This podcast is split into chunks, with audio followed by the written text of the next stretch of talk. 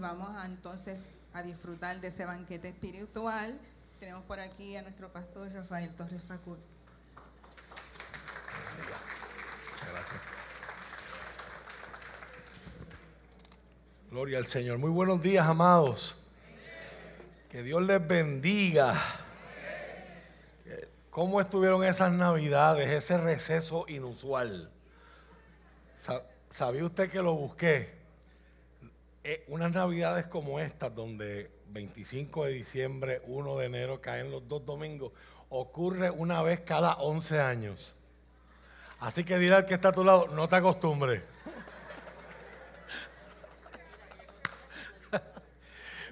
espero que usted haya pasado tremendos momentos en familia, que se hayan eh, formado tremendos recuerdos en la vida de usted y en la vida de sus seres queridos. Y espero también, y he orado por eso, para que este tiempo de receso haya servido también para, para considerar las cosas que son importantes. Y quiere el Señor que alguno que otro haya extrañado la casa de Dios, haya extrañado el congregarse con los hermanos y el poderse confundir en un abrazo, el poder adorar juntos, el poder eh, acercarnos a Dios tal como somos y tal como Él nos conoce, ¿verdad? Y nos ama como quiera. Así que un abrazo para cada uno de ustedes y en especial para los que hoy nos honran con su visita por primera vez. Nos alegra y es una bendición muy grande que usted esté con nosotros. Sabemos que usted tiene muchas cosas que hacer, muchos lugares donde usted puede estar un domingo en la mañana. Y el que haya escogido alabar al Señor con nosotros, pues como dice la palabra, yo me alegré con los que me decían a la casa del Señor iremos. Amén. Así que bienvenidos a todos, un abrazo fuerte a los que están viéndonos a través de las redes, ¿verdad? De la misma forma, lo que le digo a los que están aquí de forma presencial, usted en las redes y en su dispositivo tiene más distracciones todavía, más notificaciones, más compañías que están deseosas para que usted le preste sus ojos y, meta sus dedos ahí en su dispositivo y el que usted esté conectado con nosotros, ¿verdad? Mientras esté en su casa, en su lugar de trabajo, nos alegra. Y aquellos que van a ver el culto que queda grabado, ¿verdad? En la plataforma, sea de YouTube o de Facebook, ¿verdad? Pues bienvenido, nos alegra que estés con nosotros y oramos al Señor para que Dios te bendiga como solamente Dios puede hacer. Amén.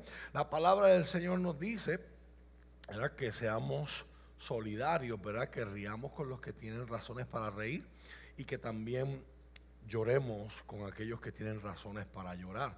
Y en esta hora no, nos unimos en condolencia y en, y en, expresión de solidaridad para dos familias de esta congregación. Nuestra hermana Isabel Bonilla, uno de sus hermanos durante este tiempo ¿verdad? De, de navideño, ¿verdad? específicamente el fin de semana pasado, eh, falleció de causas naturales mientras, mientras dormía y esta, y esta pasada semana le dieron cristiana sepultura allá en el pueblo de Canóvanas. Así que para toda la familia Bonilla y toda la familia de nuestra hermana Isabel, nuestro abrazo solidario.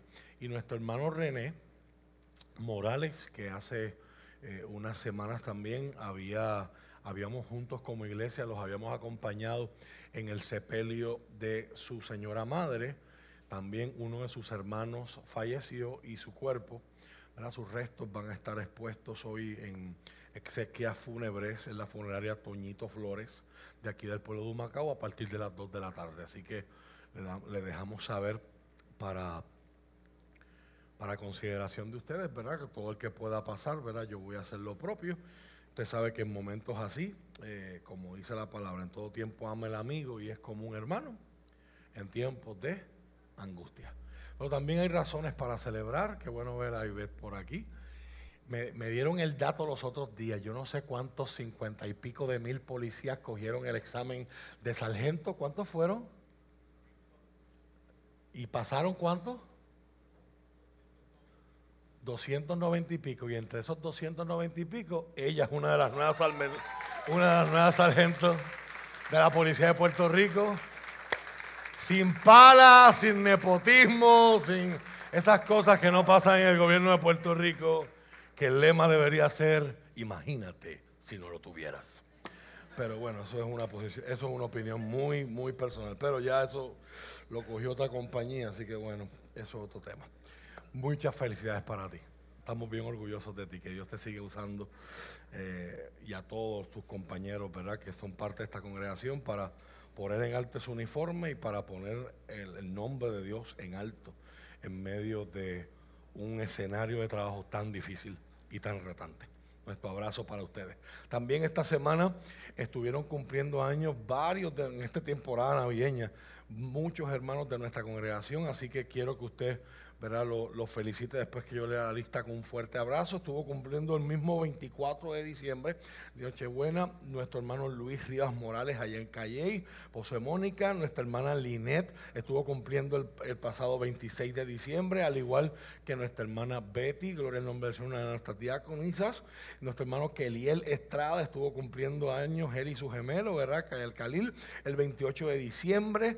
Abigail, la mamá de nuestra hermana Beverly, ¿verdad? Que están sobreponiéndose a una para unas condiciones de salud, estuvieron pasando y se excusaron conmigo. Estuvo cumpliendo el 28 de diciembre nuestra hermana Linda, estuvo cumpliendo el 29 de diciembre nuestra hermana Nélida Rivera, hermana de Lucy, nuestra hermana Elsie, el pasado 4 de enero. Nuestra hermana Julia Fontanes está cumpliendo hoy 8 de enero, ¿verdad? Y nuestra hermana Juliana, está, Juliana Sierra estará cumpliendo el próximo 15 de enero. Un abrazo fuerte para todos ellos. También nuestra hermana Yolandita y su esposo Ernesto, uno de nuestros recién bautizados el año pasado, hace unos días, estuvieron celebrando aniversario de bodas el pasado 29 de diciembre. Nuestra hermana Maida Velázquez y Ángel Díaz el 26 de diciembre. Nuestra hermana Lisette y su esposo Eric estuvieron celebrando aniversario de bodas el pasado 2 de enero. Y nuestra hermana Juliana y su esposo Rauli Estuvo celebrando, estuvieron celebrando aniversario de bodas el pasado 5 de enero. Para todas estas bellas familias, nuestro abrazo, nuestras felicitaciones. Que Dios les bendiga, que Dios les ayude a seguir hacia adelante, ¿verdad? Estamos bien felices por ustedes, ¿verdad? Y por las bendiciones que Dios ha derramado sobre la vida de cada uno de ustedes. Nuestra hermana Delia comenzó el culto de hoy hablando del tema de las resoluciones. Hoy yo voy a leer la palabra del Señor, pero va, a ser más adelante. Me gustaría eh, conversar con ustedes a manera de repaso y a manera de de introducción un poco antes de ir al texto bíblico en esta mañana. El año pasado, en los últimos dos cultos que pudimos celebrar, aparte del especial navideño del 23, de la noche del 23 de diciembre, fue el culto de bautismo y el último servicio que se dio el domingo, donde tuvimos la visita del evangelista Jim Sintron y tuvimos una experiencia todos muy bonita con la presencia del Señor. Pero en ese culto bautismal comenzamos a hablar sobre un tema que no es muy popular, pero es sumamente necesario. Si algo se va a lograr en la vida, hablaba Beli acerca del tema de, la, de lo que es resolución, hablaba acerca de la etimología de la palabra resolución. Es una decisión que se toma de carácter firme, no tiene que ver con sentimientos, no tiene que ver con emociones. Cuando usted decide hacer algo, para usted lograr esas resoluciones, eso no se logra sin la palabra que va a ser el centro de lo que vamos a hablar hoy y en los próximos días, si así el Señor lo permite, la palabra compromiso. Palabra compromiso. Comenzamos a hablar el año pasado cuando definimos lo que es compromiso. Es una promesa que se cumple, es una obligación y la, y la definición que más me gustó del diccionario Webster en inglés es cuando nos obligamos nosotros mismos a una causa. No sé cuántos recuerdan aquella historia de las Olimpiadas del 1976, donde este gimnasta representando a Japón, Shun Fujimoto, se fractura una de sus rodillas en el evento antes a su evento máximo, para el que era el favorito a ganar, que era en la disciplina de la gimnasia, la competencia de las anillas. Y con todo y una rodilla derecha fracturada, él compitió en ese evento una semana más tarde y se desmonta, como le llaman en esa disciplina, de las anillas cayendo después de un salto y un mortal, cayendo sobre sus rodillas, eh, dando un chillido y un grito muy fuerte de dolor. Y cuando le preguntan, después de haber ganado la medalla de oro, él dice, sí, el dolor corrió y me cortó como si fuera una cuchilla. Me trajo lágrimas a los ojos pero ahora tengo la medalla de oro y ya no siento dolor. ¿Eh? Esto es una persona, ¿verdad?, que supo ir más allá aún de sus sentimientos y emociones físicas por el nivel de compromiso que tenía con él mismo, el, el nivel de compromiso que tenía con el deporte y el nivel de compromiso que tenía con su meta. Amén. Y quizás algunos se acordarán de la fabulita que leímos acerca de la gallina y el cerdito. Una gallina y un cerdito pasan cerca de un templo y usted sabe que en Estados Unidos hay congregaciones que en la parte de afuera tienen como este bulletin board donde anuncian cosas que van a estar ocurriendo o a veces ponen el tema del sermón del próximo domingo. Y cuando pasan y ven el billboard, el billboard decía, ¿qué podemos hacer para ayudar a los pobres? Inmediatamente la gallina sugirió que los alimentaran con tocineta y huevos. Y el cerdito se puso a pensar por un momento y dijo, solo hay un asunto que lo veo con un problema eh, al, tener que darle tocineta como alimento y huevo a los pobres, porque para ti solo requiere una contribución, pero para mí requiere un compromiso total. El huevo para la gallina es algo que ella da, pero para el cerdito, para el cerdito y esa tocineta, el asunto es más complicado. Esa palabra tan importante que la vamos a ver en diferentes momentos de la historia bíblica. La comenzamos a ver, la famosa historia del el joven rico que anhelaba seguir a Jesús. Jesús le dice qué es lo que hacía falta para heredar la vida eterna. El joven dice, yo he vivido esto, yo he cumplido todos esos mandamientos desde que soy joven. Y Jesús lo mira, y me gusta el relato de Marcos, dice, Jesús lo mira y lo ama. Este muchacho tenía el potencial y la oportunidad de que en vez de que hoy habláramos de 12 discípulos, hablábamos de 13. Jesús le dice, vende todo lo que tienes, dáselo a los pobres y ven y sígueme. Y el muchacho en vez de irse contento, dice que se fue triste porque era bien acaudalado, era rico. O sea, una parábola, una historia, un relato en el Evangelio que nos pone de frente con el tema del compromiso. Muchos hoy no están dispuestos a comprometerse totalmente con el Señor porque demanda mucho de ellos. Muchos tienen una lista de excusas Pero la realidad es que todo lo que vale la pena realmente en la vida requiere compromiso. Casarse y hacer una fiesta requiere dinero y unas cuantas conexiones. Mantener una relación. Cuando pasan los años después de la fiesta y los viajes y la luna de miel y todo el revolú, eso requiere compromiso. Soñar con una carrera y soñar con unas, con unas metas dentro de esa carrera, pues soñar no cuesta nada. Lograr llegar a esos niveles, a esos puestos, a esos ascensos, requiere compromiso.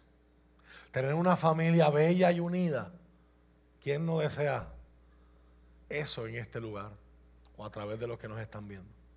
Pero si hay algo que requiere y que hace falta para que una familia permanezca unida a pesar de los sinsabores, los conflictos, las diferencias de opiniones y las faltas que unos a otros nos hacemos por nuestra condición humana, es compromiso. Sin embargo, mis queridos, hoy, hoy estoy consciente de que tenemos un problema cuando hablamos de esto. Porque vivimos en una sociedad que está sobreestimulada. Sensorialmente estamos tan sobreestimulados. La, la tecnología nos ha llevado a verlo todo y saberlo todo en segundos y es tan raro ver a alguien que hoy se impresione por algo. Escuche las palabras que dice el predicador español Itiel Arroyo. Estoy leyendo su libro, se llama Incendiario, y él dice en la introducción de ese libro, él empieza a hablar sobre el tema de la apatía. Y él cita el diccionario, la palabra apatía se define como el estado de desinterés en que se encuentra una persona que se comporta con indiferencia ante cualquier estímulo. Déjame repetir eso otra vez, eso me, golpeó fuertemente. ¿Cuánta gente hoy, esa es su norma? Se habla mucho de esto cuando hablamos de la, de la generación adolescente y de los niños. Ellos lo han visto todo, ellos lo han crecido todo, ellos lo han recibido todo, ellos no han tenido que luchar por nada, no han visto escenarios de grandes tragedias, calamidades, como quizás generaciones anteriores, ¿verdad? Ver a alguien que se emociona por algo que quizás no sea el anime o no sea el YouTube y el TikTok, pues es raro. Y él, pero lo que él menciona no es una característica de una generación, es una característica de nuestra sociedad. Nuestra sociedad cada vez se pone más apática y más indiferente. Y eso es una consecuencia del individualismo exagerado que se enfatiza en nuestra sociedad. Él dice, es el estado, apatía es el estado de desinterés en que se encuentra una persona que se comporta con indiferencia ante cualquier estímulo.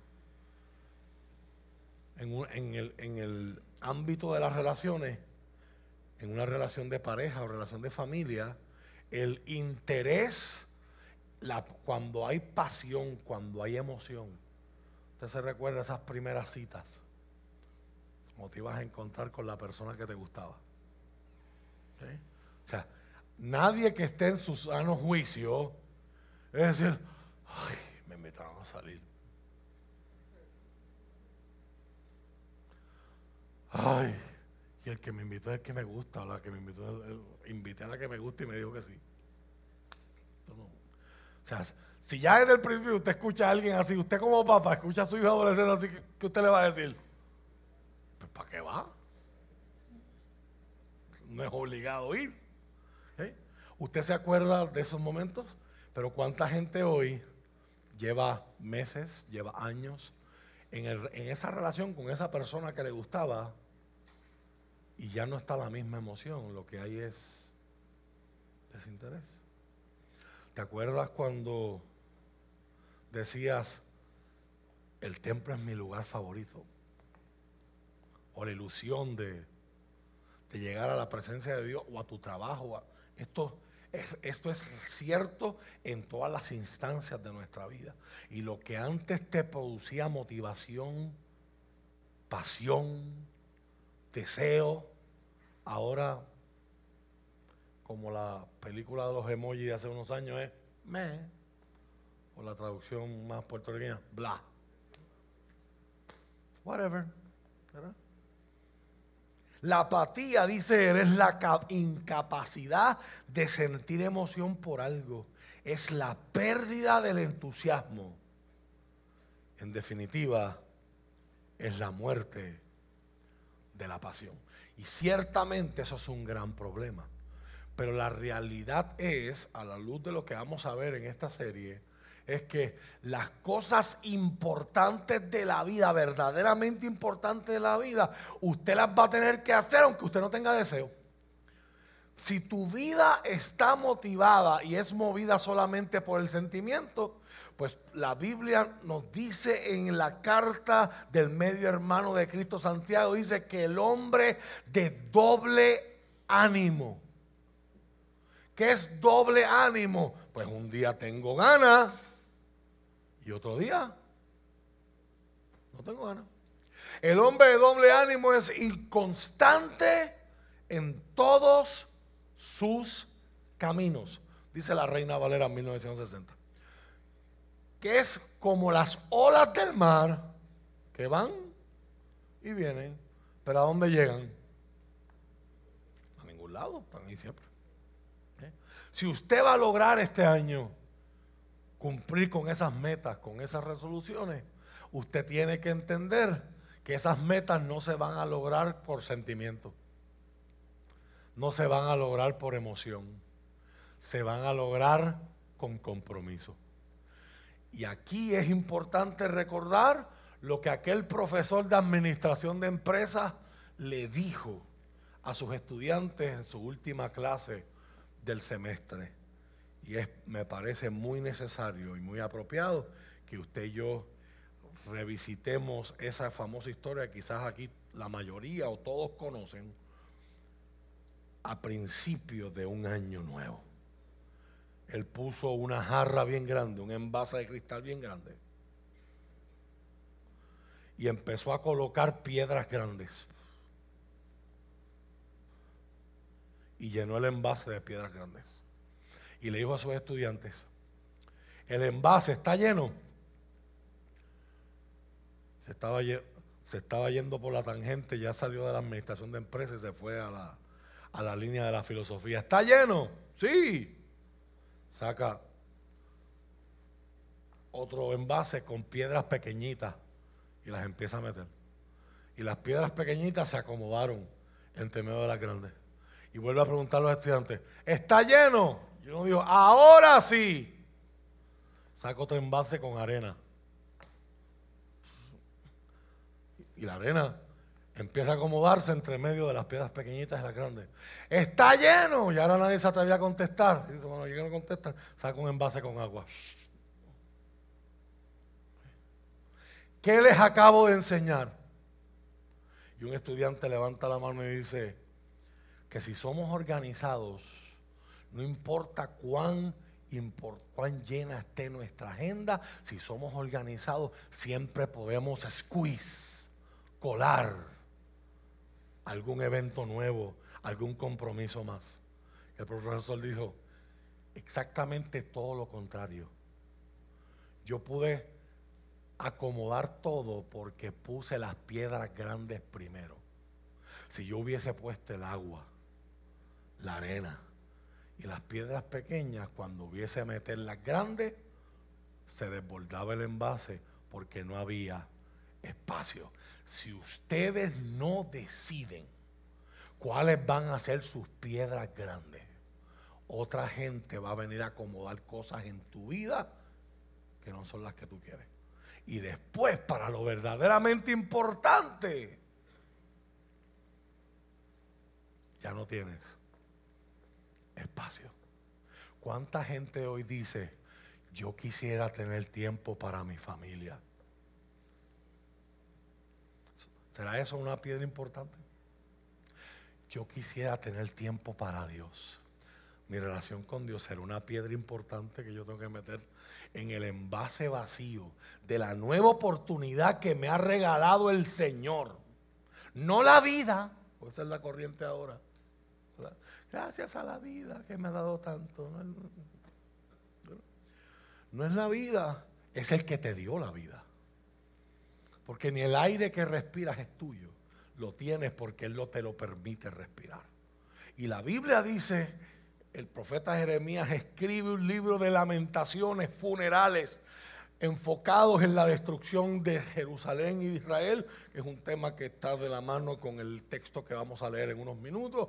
Y él dice, por la misericordia de Jehová, aunque hemos pasado todo lo que hemos pasado, pero por, la misericordia de Jehová, no hemos sido consumidos, destruidos del todo. Nunca han decaído para mí sus misericordias, sino que nuevas son cada Así si ayer hiciste un reguero, esta mañana, tan pronto el día marcó, el reloj marcó las 12 de la medianoche, se abrió una nueva misericordia, una nueva oportunidad, una nueva esperanza de Dios para tu vida. Esta época es una época que tanta gente desea, tanta gente disfruta precisamente por lo que representa, algo que está en el DNA de Renuevo Justo y usted lo ve, ¿verdad? Dentro de esa imagen, de ese tronco cortado y esa ramita que está creciendo. Renuevo, un renuevo es una nueva oportunidad, es un nuevo comienzo. El año pasado se me, se me dañó. El año pasado requiere un alto nivel de inteligencia emocional el hacer una reflexión honesta y sincera, aunque sea doloroso, y decir, y, en vez de decir el año pasado se me dañó, no, el año pasado tomé estas malas decisiones.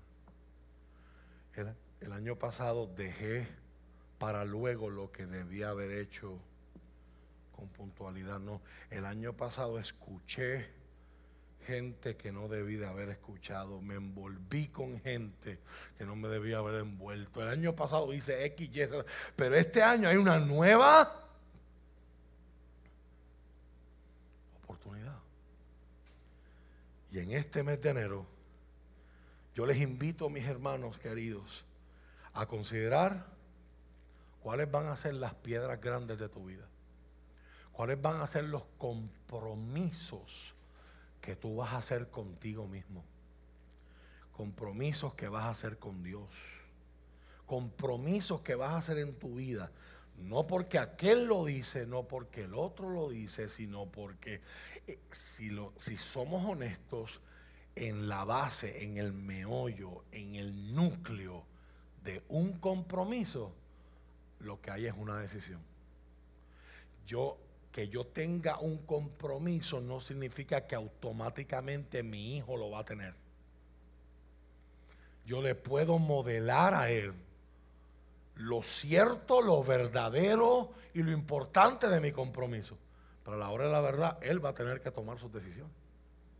Y puede ser que él haga compromisos que no son los míos. Y se comprometa con cosas, con causas, con ideas, ideales, con gente que quizás le traigan dolor. Es importante mirar esa historia, sea cierta o sea ficticia, y preguntarme, ¿cuáles van a ser mis rocas grandes este año? ¿Cuáles van a ser mis no negociables? Todo lo demás tiene que encajar alrededor de. Pero esto, esto no es negociable. Yo decido que este es mi compromiso. Yo quiero sugerirle algunos, pero más adelante en otros domingos estaremos hablando de, eso en, en profundidad. Pero comprométete con Dios. Comprométete con la verdad. Si usted mira, ya automáticamente en este segundo, en esos dos puntos, yo te estoy invitando a ir en una dirección que va en contra de nuestra cultura. Nuestra cultura está comprometida con el sentimiento.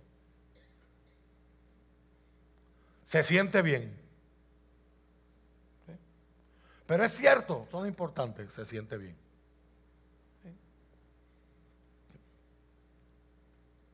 Pero es un dato, está respaldado por la ciencia, no sé, pero se siente bien. una, una decisión que cada hermano, que cada creyente va a tener que tomar en este año es, me comprometo con la opinión de la gente o me comprometo con la verdad. Si tú decides que una de esas piedras grandes va a ser la aprobación de los demás, el aplauso de los demás, los falos de los demás, estás cayendo en una cárcel bien dolorosa. Porque el día que no tengas la aprobación de los demás, ese día te mueres. Porque escogiste la piedra incorrecta. Son mis hermanos, todos recordamos esas palabras de Jesús cuando él dice, al hombre que oye lo que yo digo, al hombre y la mujer que oye lo que yo digo, oye mis palabras y las pone en práctica. Les voy a comparar un hombre sabio y prudente que construyó su casa sobre la roca. El que oye mis palabras pero no las hace. Le voy a comparar un hombre insensato, dice la reina Valera, descuidado, negligente, necio que construye sobre la arenilla. Los que, los que fueron a Israel saben, saben lo que es la arena cuando baja ese wadi en la región de Engadi. Hay una en el, en el fondo del cañón, son los wadis son unos cañones que se forman en el desierto y en el fondo de esos cañones usted encuentra agua que queda después de las temporadas de lluvia, el agua queda emposada allí y dentro de esa agua, en el fondo de esos charquitos, hay una arenilla. Esa es la palabra que Jesús usa y que es traducida en el griego coiné como arena. O sea, nosotros estamos pensando quizás en la arena de playa o en la arena. Jesús está pensando en un lugar específico. Y la gente de aquel tiempo entendía la metáfora visual que Jesús les está pintando. Jesús está diciendo, o tú construyes allá abajo, o tú construyes acá arriba. Acá arriba la roca es dura, te va a dar trabajo, vas a tener que pasar trabajo cavando y vas a tener que tener un compromiso para poder construir tu casa. Y usted sabe que en aquella cultura, si tú no construías casa, no podías ir a buscar tu esposa en la casa de sus papás. Aunque ya hubiese habido la ceremonia de los votos matrimoniales, para que hubiese boda y fiesta y consumación del matrimonio, tenía que haber una casa construida. Por eso Jesús está, a propósito está diciendo el hombre, que era el que en aquella cultura construía la casa. El hombre que me oye y pone en práctica mis palabras será un hombre sabio y prudente que construye allá arriba en la roca. El que no me hace caso el que oye mis palabras pero no las hace, estas palabras, hace lo que él quiere. Construye en esa arenita. ¿Cuál es el problema? Pues tú estás súper cool.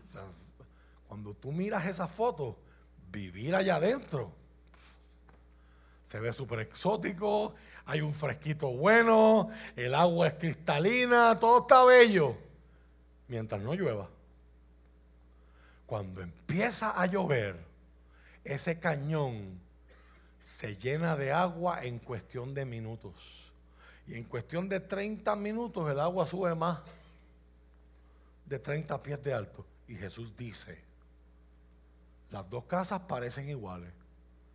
Vinieron los vientos, vino la inundación, vinieron las aguas. El que construyó sobre la roca le llueve encima. Él no dice, no, esa gente no sufre. Esa gente sí sufre. Pasa la inundación, pasa la lluvia fuerte, pero su casa resiste. Pero el que construyó allá abajo fue grande, su ruina. Así que mis queridos, en esta mañana quiero invitarte a considerar cuáles van a ser las piedras grandes que voy a poner en mi vida este año. Ejemplos, comprométete con Dios, comprométete con la verdad, comprométete, comprometámonos unos con otros. Eso es lo que es ser la familia de la fe. El ayudarnos, el tolerarnos, el soportarnos, el perdonarnos, el orar unos por los otros, el cargar uno las cargas de otros para que se hagan más livianas. Comprométete con tu familia. Te explicaré más adelante. Comprométete con la pureza. Comprométete con la modestia. Modestia tiene que ver con excesos, con la ausencia de excesos. Comprométete contigo mismo. Comprométete con tu llamado. Comprométete con Dios. Hace dos días celebramos el Día de los Reyes. Y cuando miramos esta idea que estoy trabajando con ustedes a la luz de ese lente, llegamos a unas observaciones bien particulares y quizás usted vio publicaciones como estas en las redes. De un modo muy particular, los magos de Oriente llegaron al lugar donde Jesús crecía. Que a nosotros nos gusta ver la estampa de que fue esa misma noche que Jesús nació. El viaje era tan largo que se cree que ellos llegaron después que Jesús ya tenía más del añito. La larga travesía repleta de peligros y dificultades no debilitaron el empeño de los magos. Mira esta historia. Esta gente ve una estrella y se les ocurre una idea. Vamos para allá. Entonces usted y yo, que tenemos la bendición del Evangelio y que hemos, hemos crecido viendo obras de Navidad, pues lo que, es lo, ¿cuál es la referencia que tenemos en la mente? Que el pesebre, el ranchito lo construyeron aquí y de momento el narrador dice, y había unos magos de Oriente. Y en nuestra mente nosotros vemos.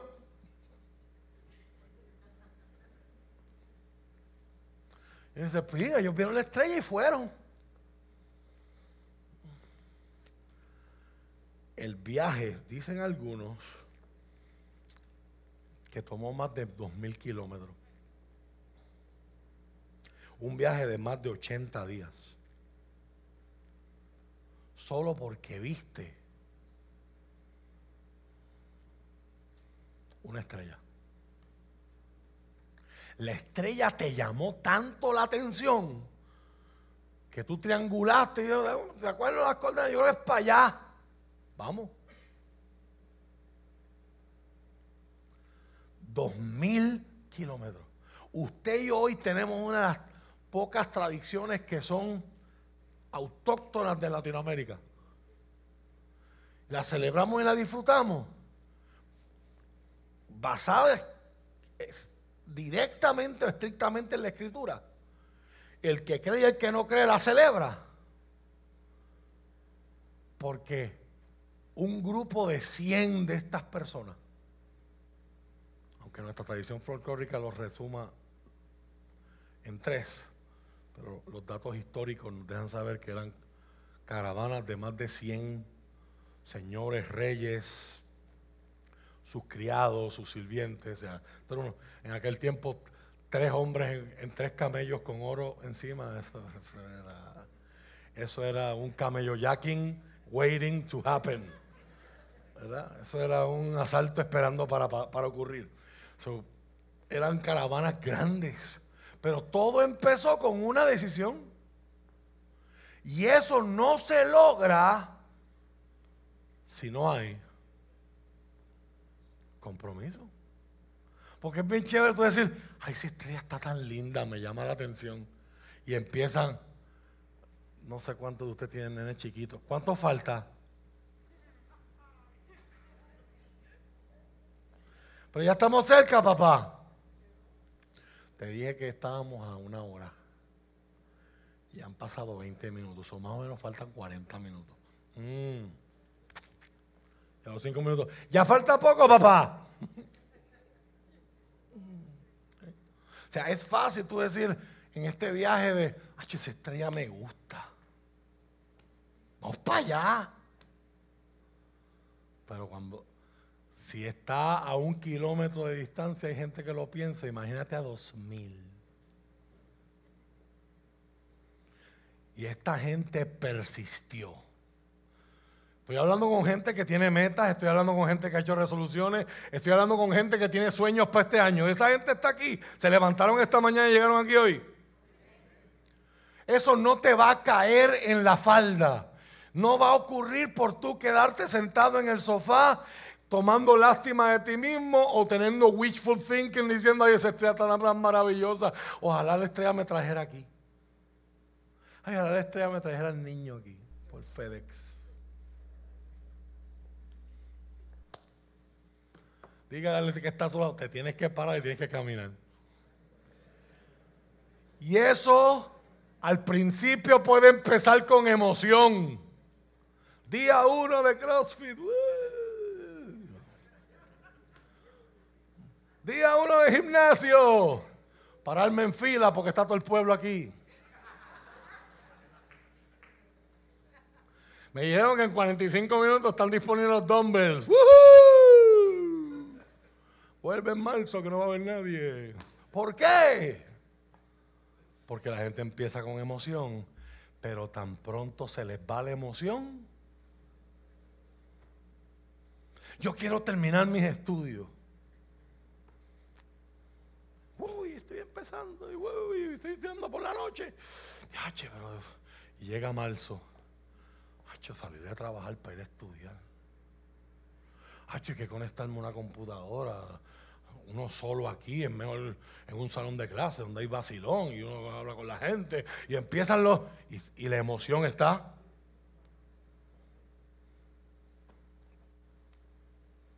yo estuve en un culto poderoso y ahí estaba el evangelista aquel y estaba la, agrupación X y el ministro Y y wow, y allí hizo un compromiso con Dios y ahora estoy aquí solo en casa.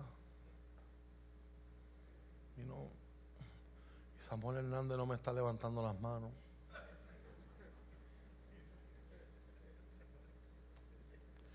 Y estoy hablando con mi almohada.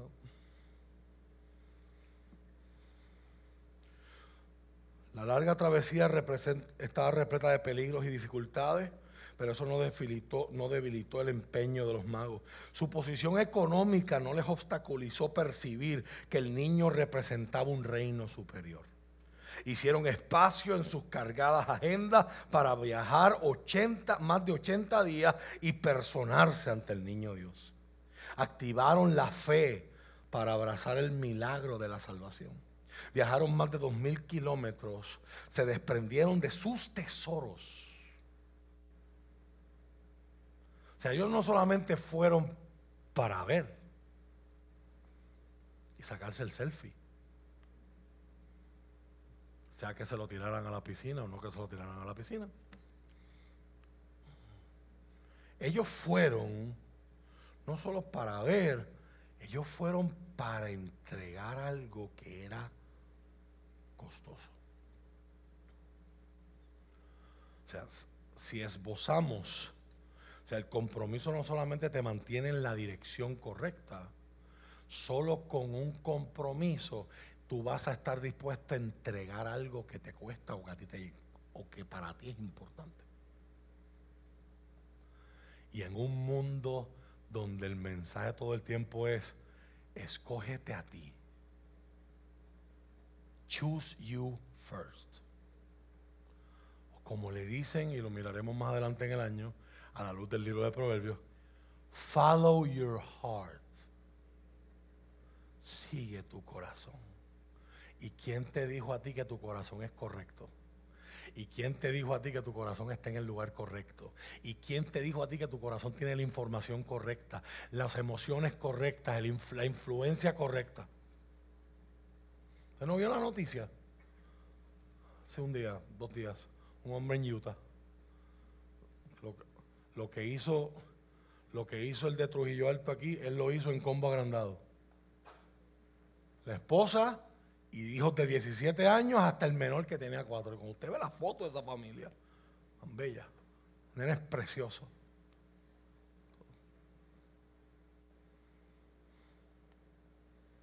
Follow your heart. Él siguió su corazón. Hay gente que matando, están matando porque eso es lo que le dictó el corazón. Porque si ya no va a ser mía.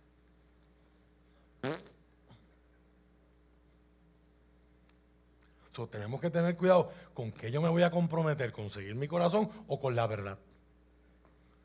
Porque la verdad a veces duele. Pero ese dolor me puede salvar la vida. Me puede mantener en el lugar correcto. ¿Cómo yo voy a vivir? ¿Voy a vivir por cómo me siento? Voy a vivir por lo que es verdadero. Adoraron al niño que lucía frágil. No, no, tengo ni tiempo para entrar en las dimensiones de tú vas, tú ves una estrella, interpretas que esa estrella es un rey y cuando llega, llegas al cuarto de unos animales. A ver un bebé. En aquella cultura, ¿qué de importancia tenía un bebé a menos que no estuviera en el palacio? Adoraron al niño que lucía frágil, sin poder sustentarse y sin recursos para gobernar.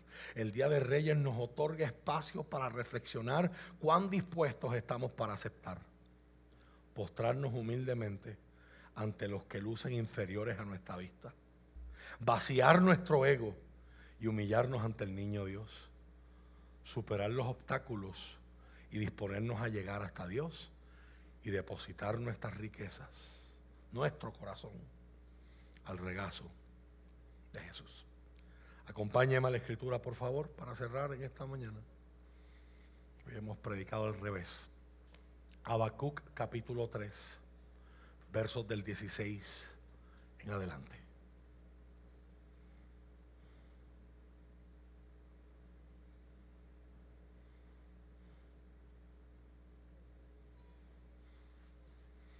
Habacuc es un profeta menor del Antiguo Testamento.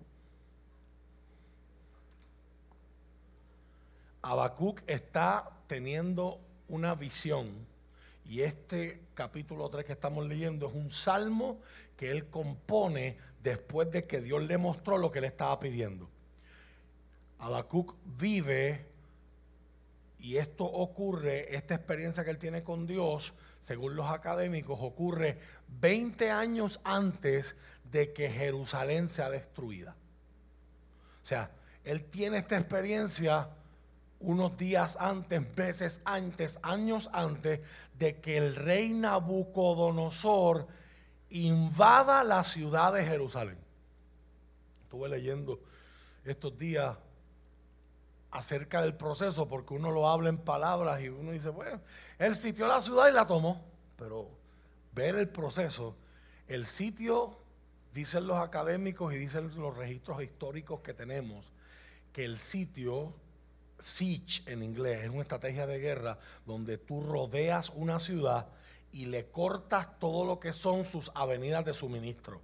O sea, vienen los troces, vienen los barcos, tú no los dejas entrar, le cortas las líneas eléctricas, le cortas el agua y esperas que la gente allá adentro se desespere. Es una guerra, es un tipo de guerra psicológica. ¿Sabe cuánto duró el sitio de Jerusalén? Dos años. Usted se imagina dos años con la basura amontonada dentro de la ciudad, porque el trozo de basura no puede salir. Dos años yendo a Walmart, yendo a Ralph, yendo a, a los supermercados y, y ver las góndolas vacías. Dos años. Dos años sin agua. aparte de la luz eléctrica, nosotros la entendemos mejor porque pues, porque pues, es otro tema de toda esta predicación. Dos años. El rey Joaquín y sus hijos abren un hoyo en la ciudad y el plan era escaparse, de la, escaparse en la noche con el ejército para poder conseguir suministros y atacar desde afuera. Y cuando ellos rompen un, agujero en la ciudad, en la, muralla de la ciudad, los babilonios los estaban esperando en la parte de afuera. Después que Nabucodonosor mata a los hijos del rey y mata al rey. Entonces entra y toma la ciudad. El profeta Habacuc ve todo eso antes de que ocurra. Y él escribe un salmo como su reacción de adoración, pero a la misma vez de súplica ante Dios por lo que él ya sabe que va a pasar. Un profeta es alguien que o ve o escucha la realidad desde el punto de vista de Dios en la eternidad. La verdadera verdad, o la verdad con V mayúscula. El libro comienza en el capítulo 1, el profeta haciéndole una pregunta a Dios, ¿por qué me haces ver tanta injusticia? O sea, es no es que Dios convoca al profeta, es que este es un profeta que se acerca a Dios y dice, yo estoy harto de la injusticia que hay en nuestra sociedad. Ese era el tema más importante de todos los, para todos los profetas. La justicia y la salvación. Van de la mano. Estoy viviendo en un mundo de injusticia. Los ricos oprimen a los pobres. Rompen la ley, pero sobornan las autoridades y no les pasa nada. No, no estoy hablando del nuevo día ni de Lucas, estoy hablando de Habacuc. Usted vea que la Biblia no es un libro para ayer, son los mismos issues que usted y yo estamos viviendo hoy. Y el profeta lo detalla, lo puede leer después en su casa, capítulo 1. Lo va a poner de forma poética, pero va a decir, esto es lo que está pasando.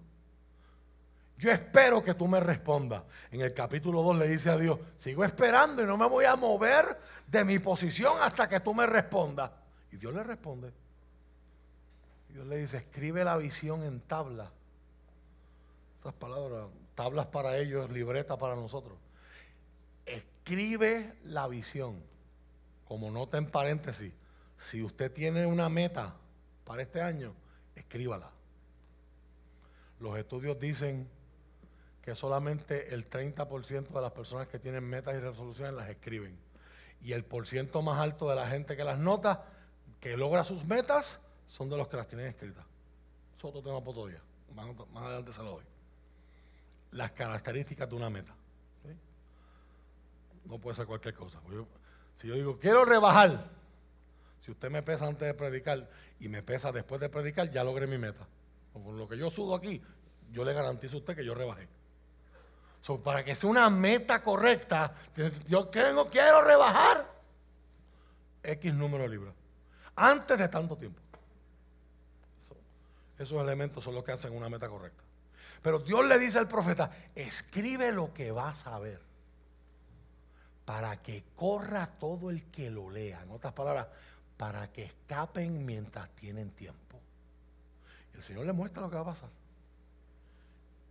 Él hace el canto. Una vez habló Dios, dos veces he oído esto. Quizás a alguien le suena haber escuchado un corito en alguna iglesia pentecostal con eso, pues eso no fue que se lo inventó, eso, está en la... Están citando y están cantando de que de Dios es el poder, que de Dios es el poder. En el verso 16 hay discrepancia con las traducciones, En cuanto a detalles de gramaticales, que ahora no tengo tiempo para discutir, pero la nueva traducción viviente dice, al oír esto, ¿qué es esto? Todo lo que ya Dios me dijo que va a hacer. Al oír esto me estremecí por dentro. Mis labios temblaron de miedo. Él es parte de la ciudad. Lo que va a pasar le va a pasar a él también. La opinión de los académicos es que Habacuc perece en la invasión de Jerusalén. Se me doblaron las piernas, caí y temblé de terror. Esperaré en silencio el día venidero cuando la catástrofe golpea al pueblo invasor. Permítame leerle la traducción en inglés. I heard and my inward parts trembled. At the sound, my lips quivered. Decay entered my bones, and in my place I trembled because I must wait quietly for the day of distress, for the people to arise who will invade us. O sea, la, la discrepancia en inglés es, no es que voy a esperar en silencio que el pueblo invasor tenga una catástrofe, porque eso no registra la historia. Voy a esperar en silencio. Dios, yo le pedí algo a Dios, Dios me lo mostró, yo lo escribí, pero tengo que esperar en silencio a que lo que yo escribí y anuncié se cumpla, a que se levante el pueblo que nos va a invadir. Por favor, póngase en los, en los zapatos de un profeta así. Tú saber que esto es lo que viene para tu nación. Vídese de ideologías políticas de que ah, yo soy norteamericano, yo soy gringo. Donde tú vives, tu gente, tu familia. Y esto es lo que viene. O sea, Dios le está diciendo al profeta, la injusticia con la que vive tu sociedad ha provocado esto que viene.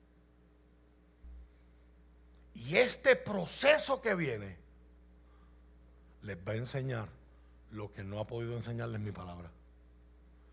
Van a aprender a valorar lo que hoy no valoran. Y tú estás viendo eso.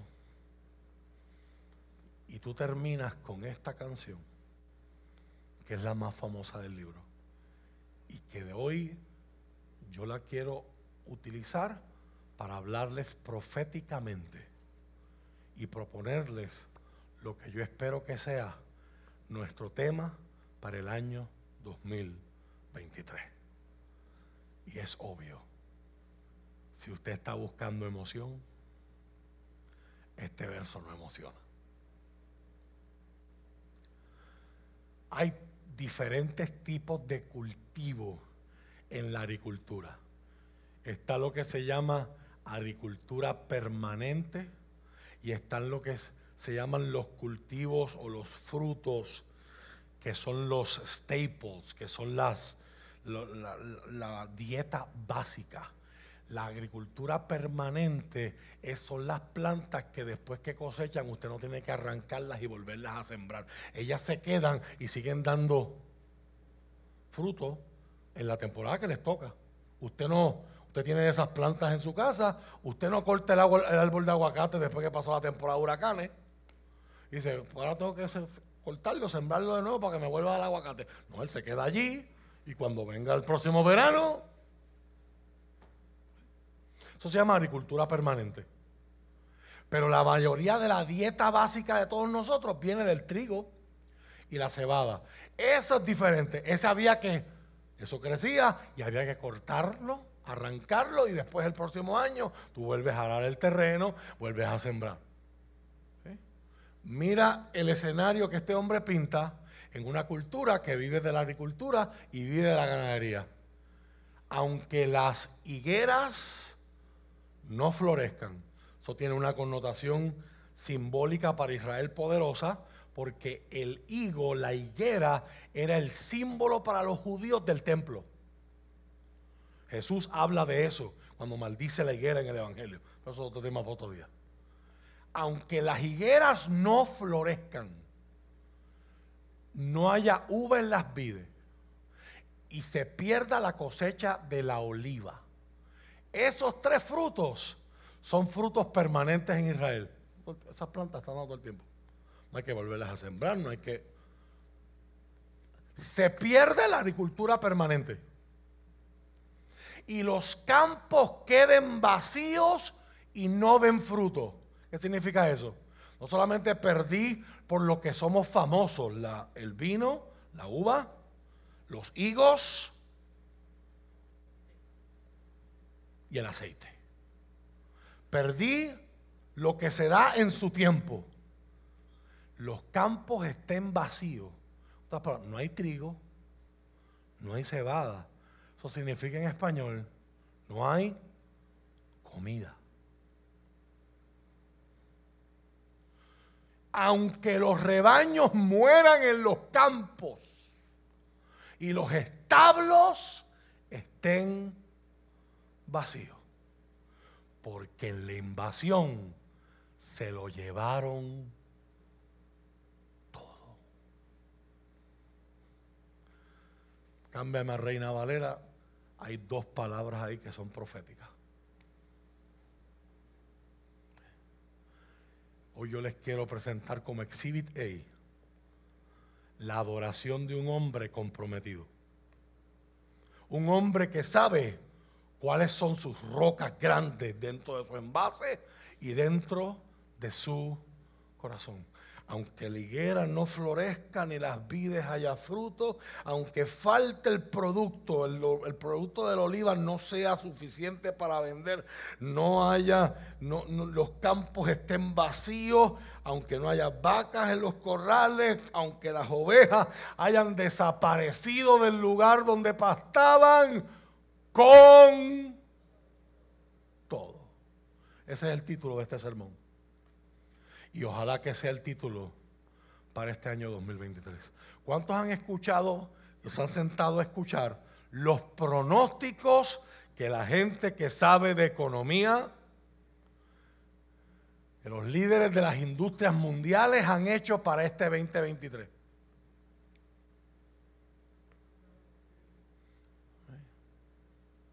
Este es un momento, usted que nos está viendo, si usted lo que está buscando en emoción, cambie de canal y te aseguro que vas a encontrar un bobo que va a decirte, este es tu año. Pero en Renuevo Justo, we know better. La vida nos ha enseñado. El 2020 empezó con un montón de esos bobos en altares diciendo, este es tu año, viene tu mejor temporada.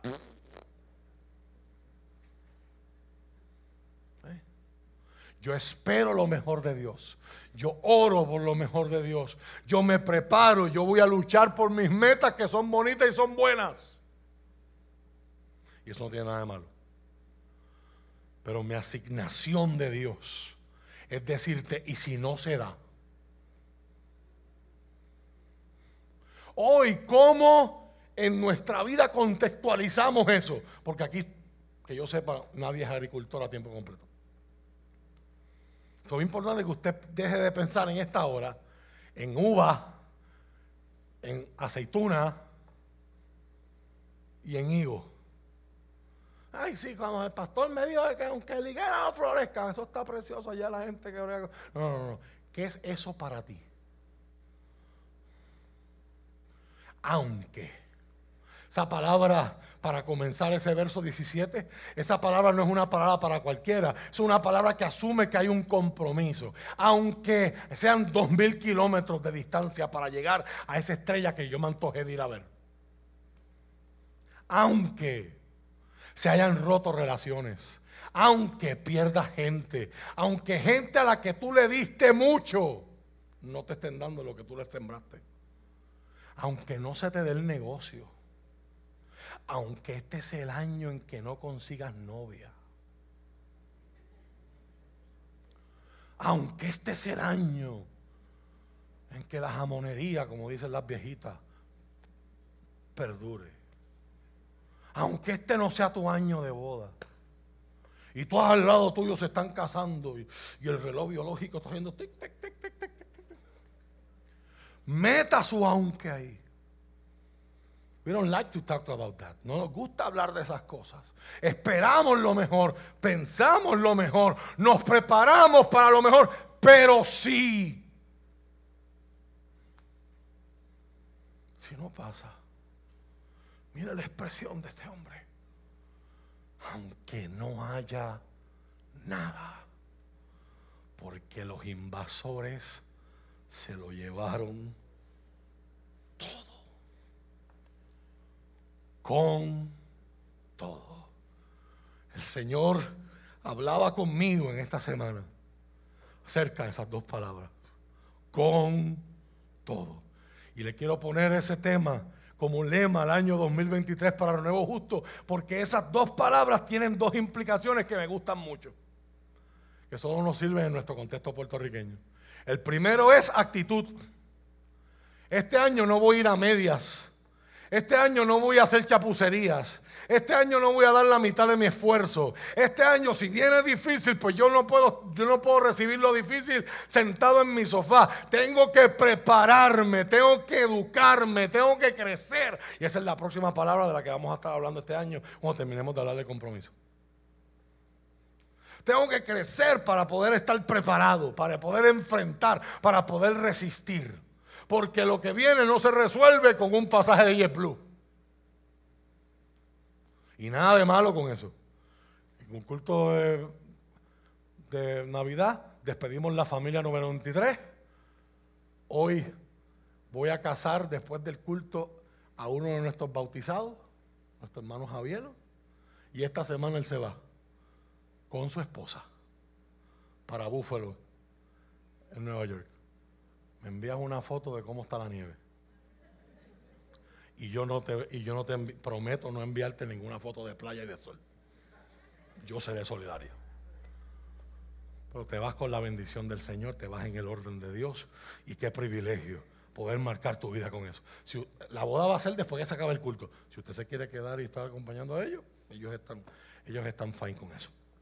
O sea, pero lo que viene, lo que viene no se resuelve mudándome.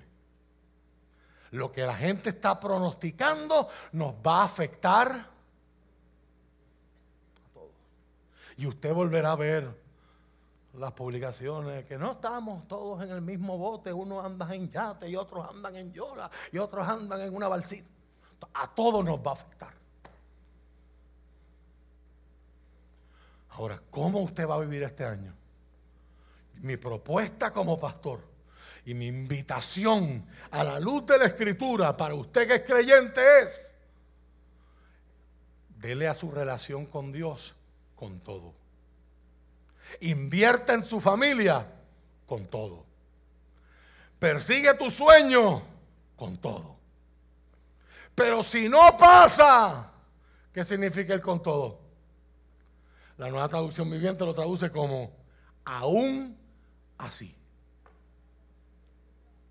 Si el milagro que estás esperando no ocurre este año, con todo. Si la restauración que, que estás anhelando para tu familia no ocurre este año, como quiera, le vamos a dar con todo. Si la relación que necesita ser restaurada en tu vida y, y, tú quieres poner de tu parte para que eso haga, tienes que hacerlo con todo.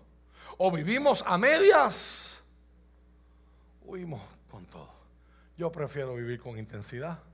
Para dormir hay tiempo suficiente cuando nos muramos. Vamos a darle este año con todo. Yo quiero predicarles a ustedes, no a media. Yo quiero predicarles este año a ustedes con todo.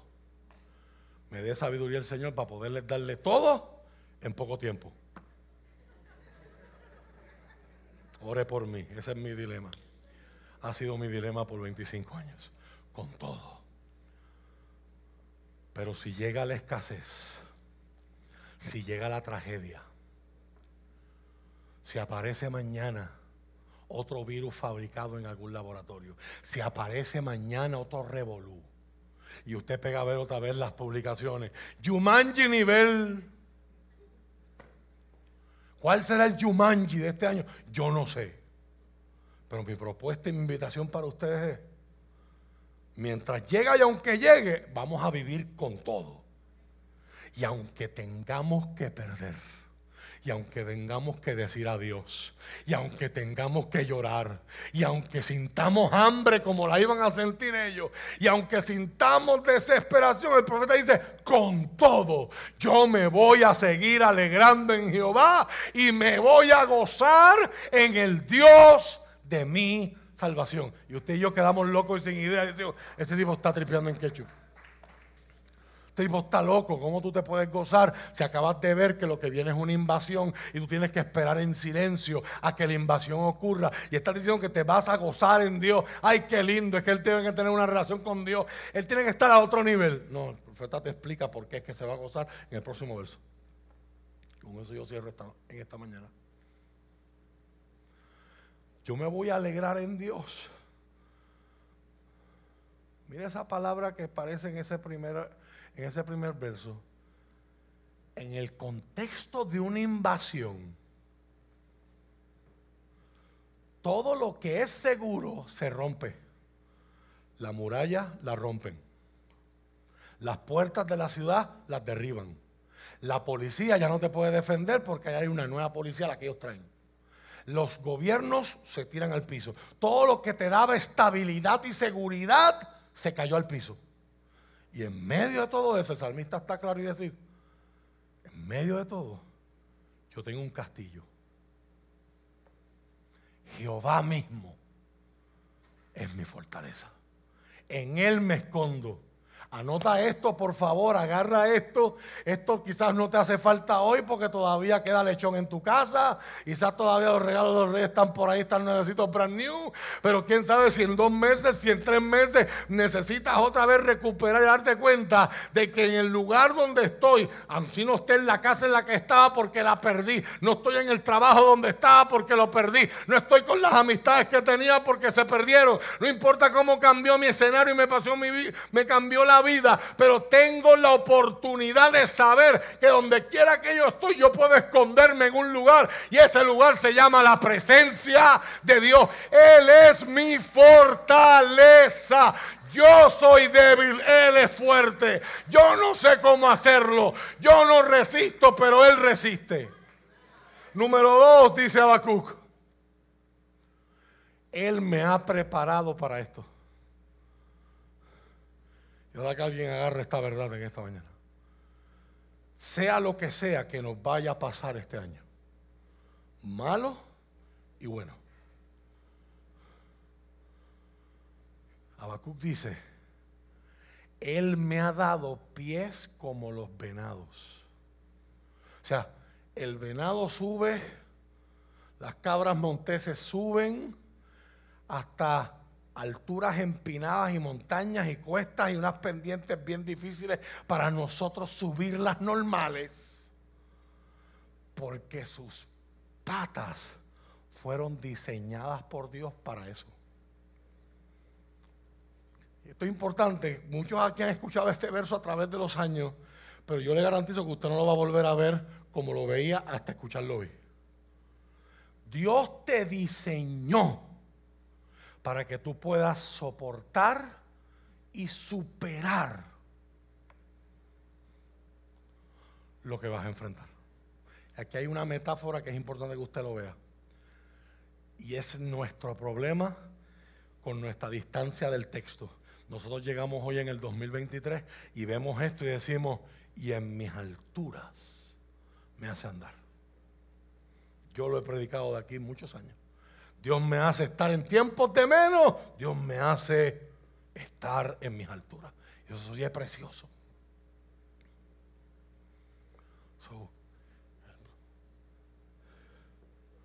Jeff Bezos diciendo, no compre cosas que usted no le haga falta. Él que vive vendiendo cosas que no le hacen falta a nadie. Llega disparándose en el pie. Tenga cuidado, no gaste de más, que vienen vacas flacas. 2023 años de vaca flaca. Y a mí me gustaría pensar, pero mientras todos están en vaca flaca, Dios me hace caminar en mis alturas.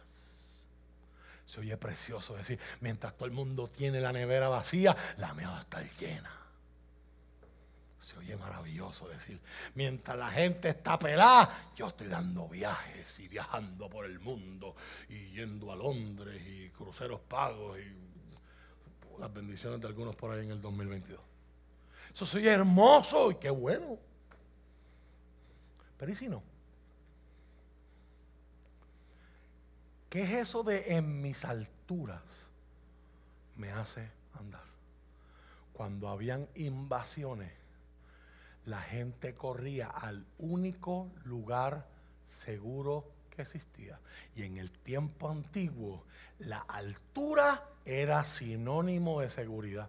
Usted y yo tenemos un salmo que muchos de ustedes se lo aprendieron en forma de corito o himno. Como Jerusalén, los que confían en Jehová. Son como que, como los guerreros en la, son como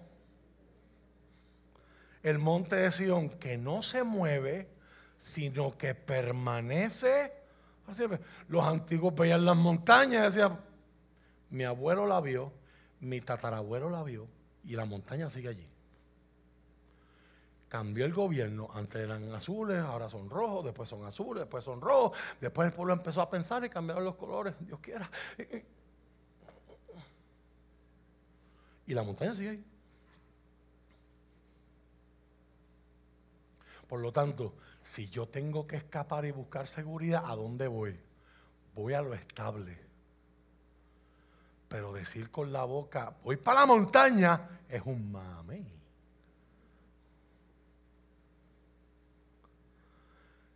El grupo que fuimos a Israel, la pasamos tan bien porque Brenda, cada vez que había que subir una cuesta, Brenda siempre tenía una protesta, entonces usted veía a Raúl, le tú no vuelves más para acá. Yo perdí los chavos aquí. Pregúntale a los que fueron en Israel, ese, ese bullying, eso fue priceless. O sea, decir con, decir con la boca, ah, sí, vamos para allá, para la montaña del precipicio, allí, desde allí, Jesús en la bienaventuranza. Pero, súbela en el calor de junio, en pleno verano. Que te daban una botellita de agua y usted sabe que yo bebo tan poquita, ¿verdad? Que eh, yo no había empezado la montaña, yo me había ido el agua completa. Yo, ya, ya no está mi reserva. O sea, el Señor es donde yo puedo esconderme. Él es el que me da la fuerza. Él me diseñó de tal forma que yo pueda llegar a las alturas donde escapo y donde estoy seguro. Yo me gozo en el Señor porque la única forma en la que yo sé que yo puedo sobrevivir, resistir y superar la calamidad es en Él. Es con Él. Es gracias a Él. Por eso puedo mirar mi escenario y decir, 2023 voy con todo.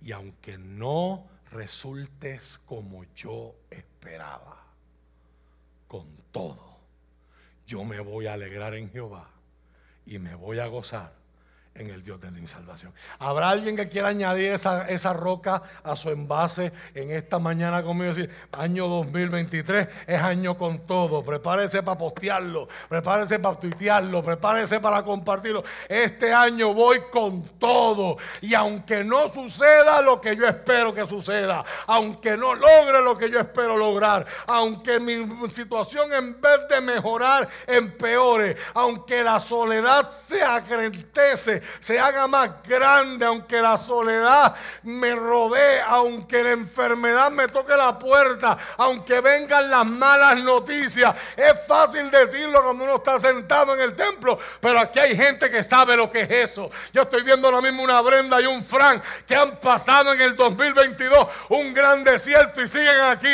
Ellos conocen lo que es decir con todo.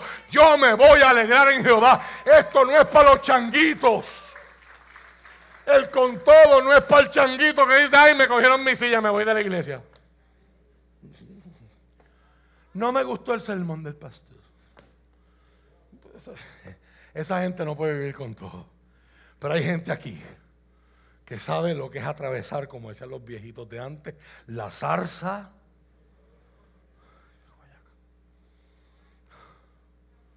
Y el primer año, el primer domingo del año, en el primer sermón que Dios me permite predicarte, yo hoy descargo mi responsabilidad profética y visionaria como líder de esta obra. Y les digo a los que son mis ovejas, que oyen mi voz, la conocen y me siguen. Este año vamos a darle con todo. Y si nada resulta, y resulta ser que este es uno de los peores años en la historia de nuestro país y nuestro mundo, Confiamos en su gracia. Yo no confío en que yo tengo mientras quede sangre en mi cuerpo. Yo le voy a partir la, cara a Cholón. Yo no confío en mi fuerza. Yo no confío en mi teología. Yo no confío en mis grados. Yo no confío en mis maestrías. Yo no confío en mis conocimientos. Yo no confío en mi cuenta de banco. Con todo, yo me voy a alegrar en Jehová. Quiere el Señor que en tus peores días este año te podamos escuchar diciendo desde mi alma brota una alabanza. Desde mi alma voy a alabar al Señor. Alguien que me ayude en el piano. En medio de todo, aunque todo se venga abajo, aunque todo se caiga, aunque la higuera no florezca y las vides no den fruto, aunque falte el producto del olivo y los labrados no den mantenimiento. Hoy te reto a escribir ese salmo. ¿Cuál sería ese ese escenario en tu vida este año?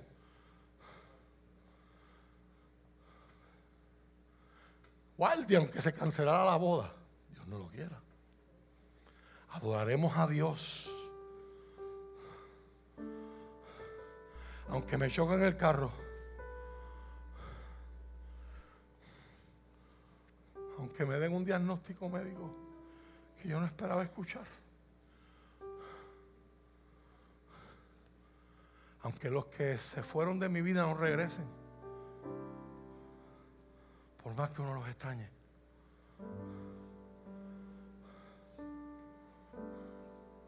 Tengo unos padres con una criatura que vamos a dedicar al Señor en unos minutos. Y uno mira esas criaturas tan, tan frágiles y uno dice, qué bendición, pero a la misma vez a uno, no sé si a usted les pasa, uno se llena tanto miedo del en el que están creciendo. Y si algo malo le pasara a mi bebé este año. Y si algo pasara en mi universidad y en mi escuela de arquitectura. Lo alabaré con todo. Y si me encuentro en una funeraria que nunca pensé pisar, con alguien bien cerca de mí que no, no pensé perder, Quiere el Señor que su gracia en nuestras vidas nosotros podamos cooperar por ella y decir, como dijo aquel misionero en la China, la, la voluntad de Dios nunca te llevará a un lugar donde su gracia no te pueda sostener. La voluntad de Dios nunca te llevará a un lugar donde su gracia no te pueda sostener. Aún con tu derrame encima, podemos decir, podremos decir con todo. Mi boca todavía no está completamente derecha, mis palabras todavía no saben cómo antes salían, pero casi con la boca virada, yo puedo hablar de estas cosas porque yo lo viví. Yo sé lo que es ver una mamá en esa silla con un derrame, con toda la boca abierta y decir, voy a seguir predicando, después voy para el hospital. Con todo. Ay, es que me tiraron una indirecta en las redes, yo me voy. Esta piedra yo la puse aquí. Mi compromiso y mi relación con Dios va a ser uno de los no negociables en mi vida este año. Se puede caer lo que se caiga, pueden llegar los que lleguen y se pueden ir los que se vayan, pero esto no es negociable con todo. Yo me voy a alegrar con todo. Alguien que lo diga conmigo, alguien que se comprometa conmigo, alguien hoy que se comprometa con Dios. Este es mañana, este es mes de volver a comprometernos con el Señor, con todo. Yo me alegraré en Jehová y me gozaré en el Dios de mi salvación.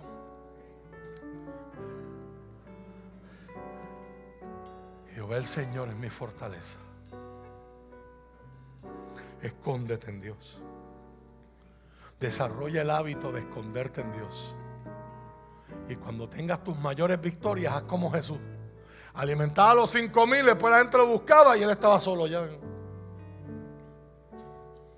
Y cuando tengas tus peores derrotas, que su presencia no sea un lugar extraño donde decir, vengo a la fortaleza A mí no me gusta el satlón, pero a mi esposa, a mi hijo le encantan y a veces me lo tengo que tragar. Y ellos compiten siempre por quedarse la.